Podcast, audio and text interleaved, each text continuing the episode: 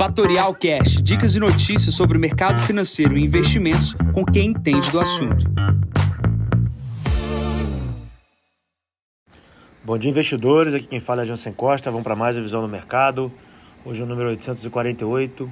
Hoje, dia 18 de dezembro, 7 e 25 da manhã.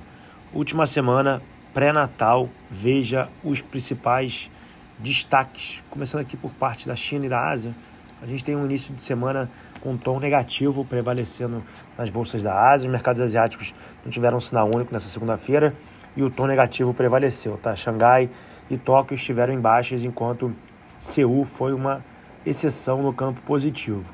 Olhando para o que importa, é, mercado de Dalian, minério de ferro caindo 1,59%, cotado a 130 dólares e 11 centavos, deve impactar negativamente a nossa Vale do Rio Doce.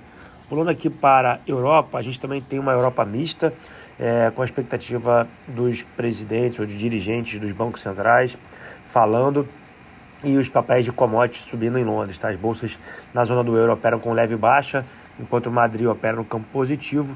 A BP, que é de petróleo, na Bolsa de Londres sobe 1,28% e a Rio Tinto sobe 0,76%. Acabou de sair na Europa o índice de confiança na Alemanha, ele veio abaixo das expectativas, menor nível de três meses, e essa fala aí dos presidentes, do, é, na verdade dos é, dirigentes dos bancos centrais é, europeus, deve ser bastante importante aqui para dar o tom no final do dia na Europa. Tá? A leitura da inflação na zona do euro em novembro deve sair amanhã, que deve confirmar a trajetória de baixa, deixando mais claro o movimento futuro do Banco Central uh, Europeu. Essa semana não tem grande destaque aqui uh, na Europa. Principais destaques ficam aqui por conta do Brasil e dos Estados Unidos. Olhando para os Estados Unidos, a gente tem os futuros de Nova York abrindo no campo positivo, depois de três índices, três principais índices subirem nas últimas sete semanas consecutivas, tá pessoal? A sequência de ganhos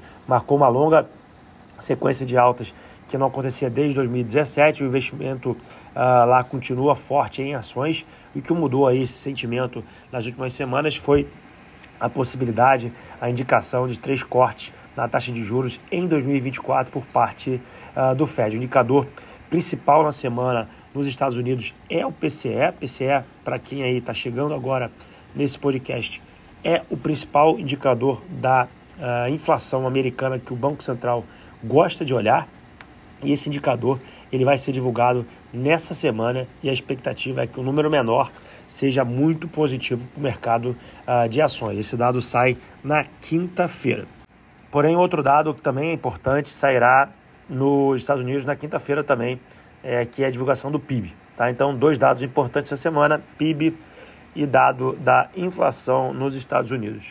Agora, olhando para o Brasil, a gente tem uh, o início de semana é, se, tranquilo, né? mas na verdade o final de semana e a sexta-feira, no fingir dos ovos, foi importante, né? teve a aprovação da reforma tributária e a gente tem uh, já a expectativa dessa semana em função do que saiu o comunicado do ano, do, do, na semana passada da questão do Copom, deve ser a ata. A ata deve indicar os novos caminhos para o futuro, porém, já ali no comunicado deixou claro que os cortes serão na parte uh, de meio em ponto e meio ponto percentual.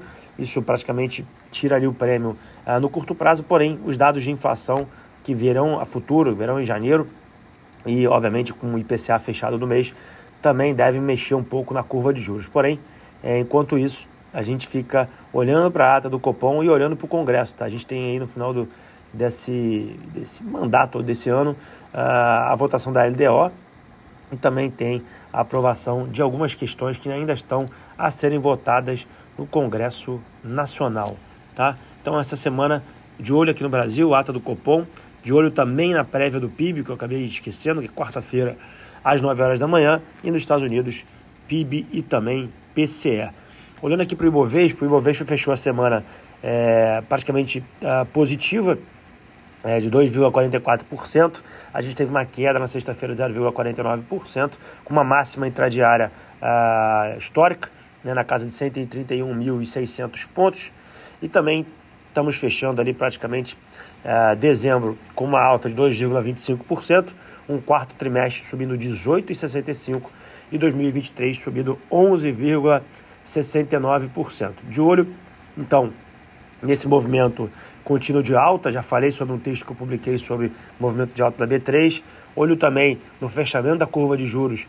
Os fundos imobiliários ainda não tiveram fechamento, na sua grande maioria, os fundos de papel, os fundos de tijolos já fizeram um bom movimento de apreciação das suas cotas. Ainda tem oportunidade, é claro, porém, ficar de olho nisso.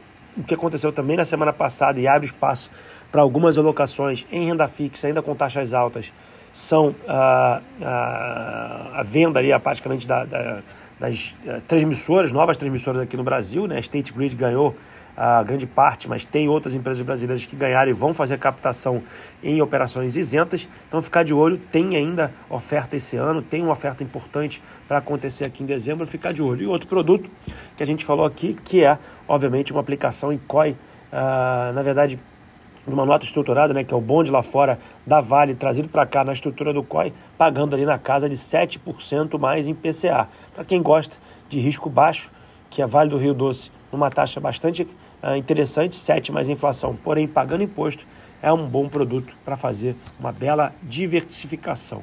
Olhando aqui para a agenda, a gente tem às 8 horas da manhã o IPCS, 8h25 Boletim Focus, meio-dia índice de confiança das construtoras nos Estados Unidos e 15 horas balança comercial americana. Nesse momento, os futuros lá fora operam no campo positivo, a Ásia, como eu comentei, a maioria no campo negativo, a Europa tudo no 0 a 0 praticamente e com o petróleo subindo 0,55%, 76, 77 dólares nesse momento. O Bitcoin cai 2,47%.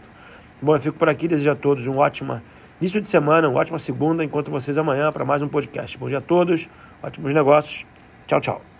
E esse foi mais um Fatorial Cash. Para mais novidades e dicas sobre o mercado financeiro e investimentos, siga Fatorial no Instagram, @fatorialinvest. Para conteúdos exclusivos, entre no nosso Telegram, Fatorial News Informa. Para saber mais sobre a Fatorial, visite o nosso site fatorialinvest.com.br.